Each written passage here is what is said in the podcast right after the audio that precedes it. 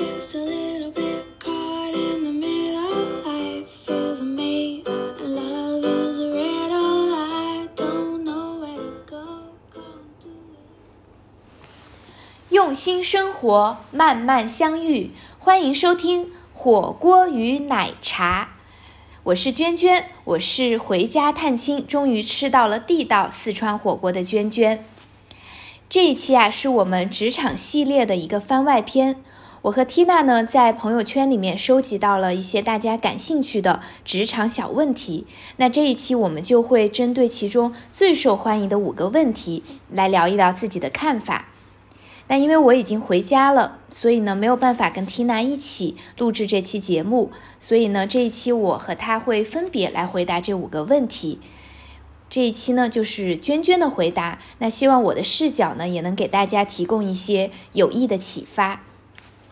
好，让我们来看一下第一个问题。第一个问题是说，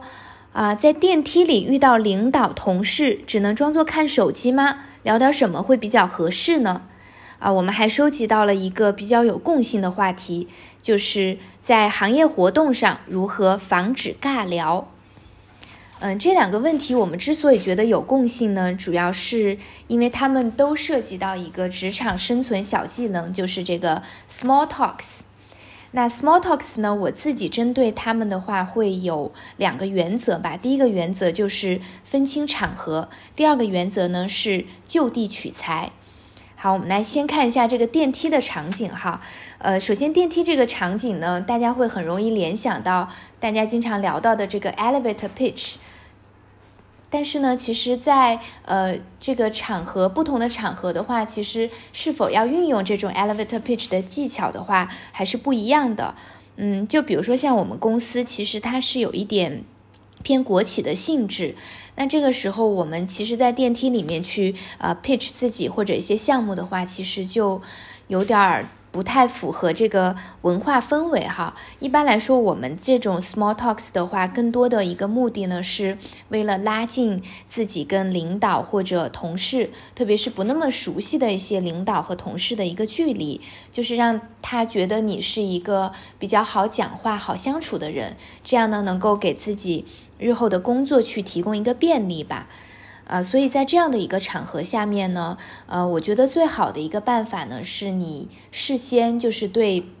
这个同事或者领导是有一些了解的，比如说你有加过他朋友圈，知道他最近生活中发生的一些事情，或者呢，就是你刚好知道他们的这个部门有做过一些什么项目。那这个时候，你就可以根据你之前了解到的这些背景来聊，这样的话，他也会觉得你非常的了解他，呃，关心他，这也是一个很好的一个反馈。那比如说，他们刚好做完一个项目，可以恭喜他这个项目很成功呀，或者在朋友圈里看到他说啊，周末去打球了，跟公司同事打球，你说，哎，看你周末好像跟我们部门那谁一起打球了呀，或者是刚好小孩考学考了个不错的学校，那可能恭喜他一下。那这个是最好的一个办法。那如果刚好没有关注到这样的背景信息的话呢，就要用到我刚刚讲的第二个原则，就是就地取材。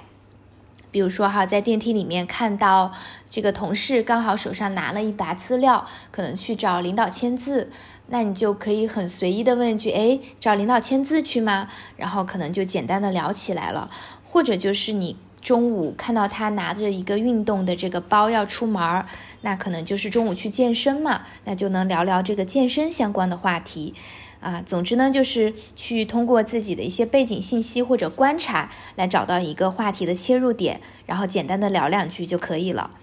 嗯，在这个行业协会这个场合呢，呃，我觉得这个场合最重要的一个目的呢，其实就是去扩大自己的朋友圈，去多认识人。那大家普遍的一个困惑呢，其实一个就是说不知道怎么去主动认识人。第二呢，就是如果没有认识的人，不知道怎么去打开话题。嗯，我觉得首先就是，如果在这个场子里面刚好有自己认识的人，然后先去跟认识的人聊一聊，再跟他说，请他去引荐你认识其他人，或者是哪怕跟他商量说，哎，我们一起去认识那个谁吧。这样的话呢，大家一起可能也不会那么尴尬。自己心里面可能也不会那么的紧张。那还有呢，就是因为行业协会邀请过来，一般主办方会有一个联络人。那如果这个联络人刚好跟你比较熟悉的话，你就去请这个联络人帮你做一些推荐，这个也是一个办法。啊，如果实在是整个就是没有认识的人呢，那我们其实自荐一下也是没有关系的。呃，自荐的话，我的方法就是说去找一些共同点。比如说是在刚刚的这个，可能有一些上台发言的嘉宾，他刚好有一些领域是跟你自己所关心或者专注的领域是相同的，那就可以以这个为契机去找嘉宾去聊天。或者呢，就是在签到的时候留意一下签到表上有没有什么同行啊之类的。一般来说，我觉得这种协会也会，呃，如果他要排座位的话，也会把同业排在一起嘛。所以呢，可能左邻右舍问一下，如果刚好是同业的话，那就可以。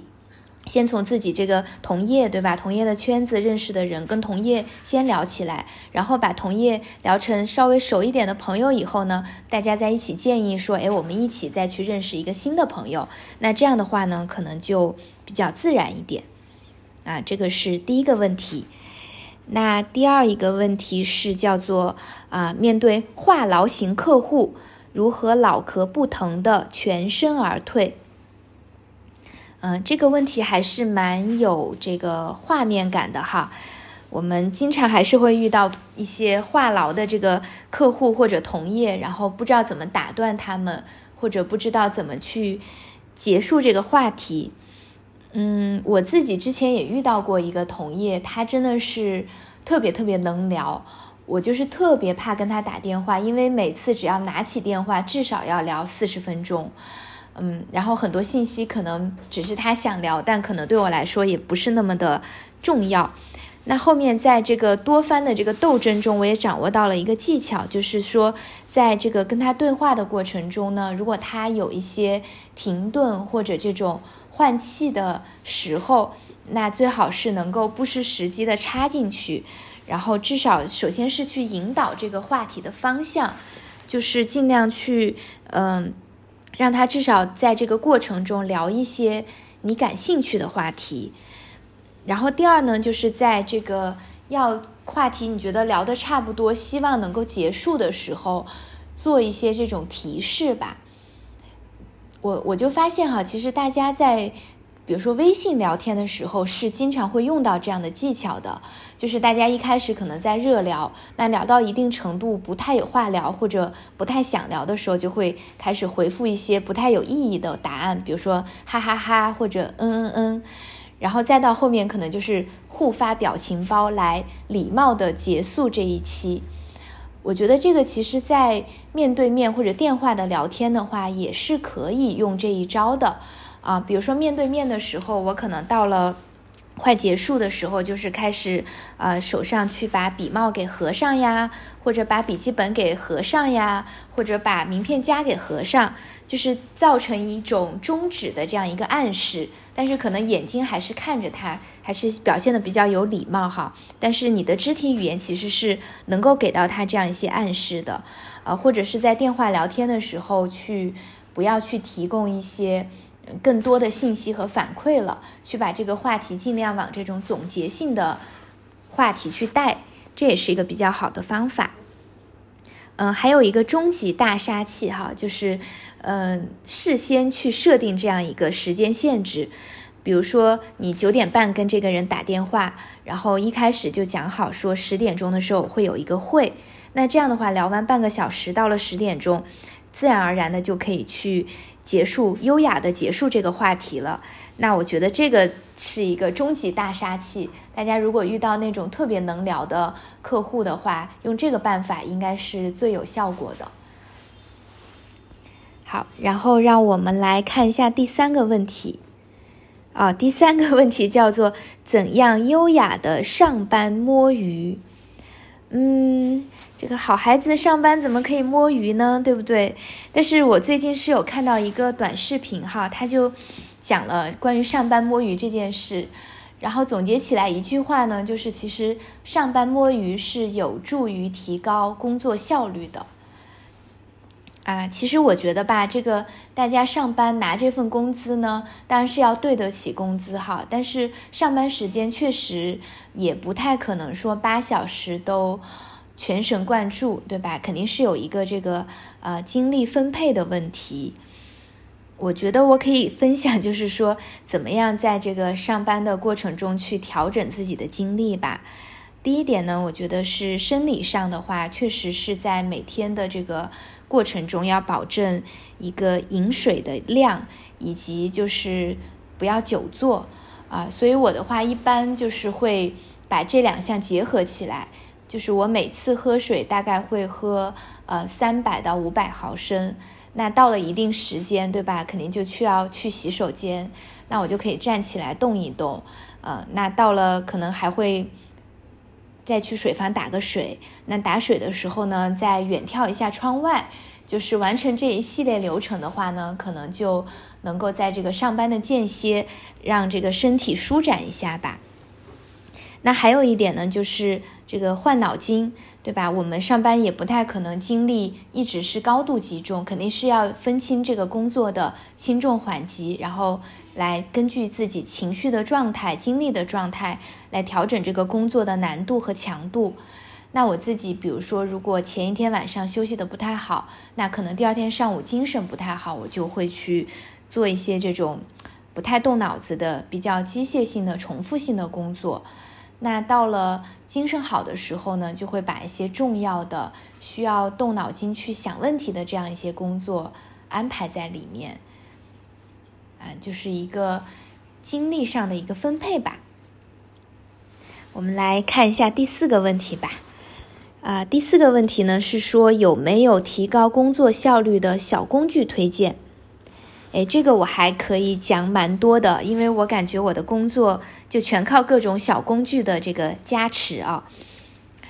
呃，首先就是我，因为我是做金融专业嘛，所以可能呢，呃，会遇到很多这个金融相关的名词概念，那有一些可能学的比较久了也会忘记，所以我会有一个查这个一些专业名词的一个方法。就是我之前是有考这个 CFA 的，那 CFA 的话，它会有那个电子书，电子书它是下载在一个叫 Bookshelf 的这样一个 APP 里面。那我现在的话也是把这个 APP 一直放在我的手机里，然后把 CFA 的电子书都拷在里面。然后每次如果有一些名词或者一些概念呐、案例呀需要去查的时候，我就直接在 Bookshelf 里面去查这个电子书，然后善用这个搜索功能嘛，对吧？去把这个概念给找到，因为我觉得这样是一个比较权威，但是也比较简单的一个呃找概念的一个方法。当然了，还有一些这样的网站，比如说像这个 Investopedia 什么的，就是有些介绍这种呃金融概念的网站也是蛮好用的。但是我自己可能会比较就是直接去查这个 CFA 的电子 CFA 的电子书，嗯，呃，然后资讯这一边的话，其实金融资讯的话，很多这个像彭博呀，还有万德，他们都有手机的终端，啊，这种的话可能专业人士会用的比较多一点。那如果是一个嗯非专业的朋友，但是他也比较关注金融资讯的话呢，我觉得嗯大家就是随便下一个券商的 APP 里面的话，这个实时的，一般来说像证券、商品啊、债券、外汇的数据都还是比较比较全的。还有一些像这个新闻的话，我主要是会看一下财新，它每天早上有个财新 Morning Call，就是会总结一下前一天的一些重要的新闻。呃，另外呢，就是有一些像什么彭博商业周刊呐之类的，呃，也会去看一下。当然还有很多呃深度的这个行业报道，那可能是从我们自己呃工作的角度来说，会去工作的渠道上去获取的，这个就不多讲了。嗯，当然还有呢，就是我会在工作中去把一些需要的一些重要的信息，一些需要用到的信息吧，我自己也会去总结起来。然后像苹果的话，它自己有那个文件夹，还有呃图书这个功能，包括说 Microsoft 它自己也有这个 Word 和 Excel 的这个 APP 的版本，啊，包括百度网盘。对吧？这些我都会去交叉使用，就是把一些我需要经常查阅的文件放在里面，这样的话工作起来就会比较方便。哦，对，还想给大家推荐一个呃 A P P，是叫名片全能王。这个 A P P 的话，可能很多商务人士他都会有。呃，我自己的一个使用方法呢，是我会把它当做一个名片的索引，因为我觉得要是一个一个去录名片，其实也是蛮蛮麻烦的一件事情，啊，但是名片全能王它是可以同时去拍下来，呃，六张到八张名片，而且它拍下来的时候，基本上至少人的名字是不会错的，所以我一般把他们拍下来以后，我就会只去校正说人的名字和他的公司没有错。然后没有错了以后，我剩下的其他的电话号码、邮箱这些信息我就都不去校正了，因为这个真的很费时间。那这个时候我就会去，每次我要找一个人的时候，我只会在全能网里去检索他的名字，然后找到这个名字，把这张名片的图片调出来，然后根据图片上的数字去打电话之类的。那这样的话还是非常的快捷和方便的。所以这个是我这次想给大家推荐的一些。啊，比较好用的小工具吧。好，然后让我们来看一下最后一个问题，是说你在工作中有哪些受益匪浅的好习惯？嗯，这里的话呢，我给大家推荐两个习惯。第一个呢，就是记这个工作笔记。呃，记工作笔记呢，其实说起来很简单，我一般就是会按周来记，这一周在这个工作笔记上列下来我要做的事情，然后每一次去参加会议以后，会议上的一些笔记也会在放在这个周的工作笔记的后面，然后包括我自己可能当周对工作内容的一些梳理或者学到的一些新知识，我都会放在这个笔记里面。那这个笔记呢，就有几个好处。第一个好处呢，就是会帮助你去回顾事情，因为有的时候我们涉及到一些工作，可能要回顾之前做的某一项，但是工作做的太久了，不太记得了。那这个时候根据时间去检索自己的笔记，是一个蛮好的方法。然后还有一个很重要的一点，就是在写那个年终年终总结的时候，笔记非常好用，因为你可以去翻啊，我每周做了什么事情，然后把自己对吧做过的工作全部都写上去。啊，还有一点呢，就是你我会在这个笔记中间，凡是我自己有一些总结，比如说我优化了流程，我把它记下来，或者学到了一些新的知识。把它记下来，那这些点的话呢，我就会贴一个小条，去标示一下。那这样就会涉及到我的一个另外的工作习惯，叫做旁征博引。就是说，因为工作也是不断学习的过程嘛，所以有的时候一件事情可能我之前接触过一部分，那今天又接触到了，这个时候我就去。会去翻我过去的工作笔记，包括会去找可能以前同业给过的一些信息、一些资料，甚至是以前学过的一些书籍，然后去把这件事情跟这件事情相关的所有信息全部都找出来，然后放在一起，互相对比着、交叉着去看。这样的话，我觉得是特别特别能够帮助自己去加深对一个问题的理解，而且去回顾自己过去学到的那些知识的一个方法。啊，其实这个方法我是从学生时代到工作以后都一直在用，我觉得是一个特别好的，嗯，特别好的方法，就是能够让你的大脑产生更多的这种记忆连接，同时也能够更好、更深刻的去理解一个问题。所以呢，这个是啊，重点要推荐给大家的。好，这就是我对这五个问题的回答。啊，不知道缇娜那边对这五个问题有一些什么样的角度呢？我还蛮好奇的。那么就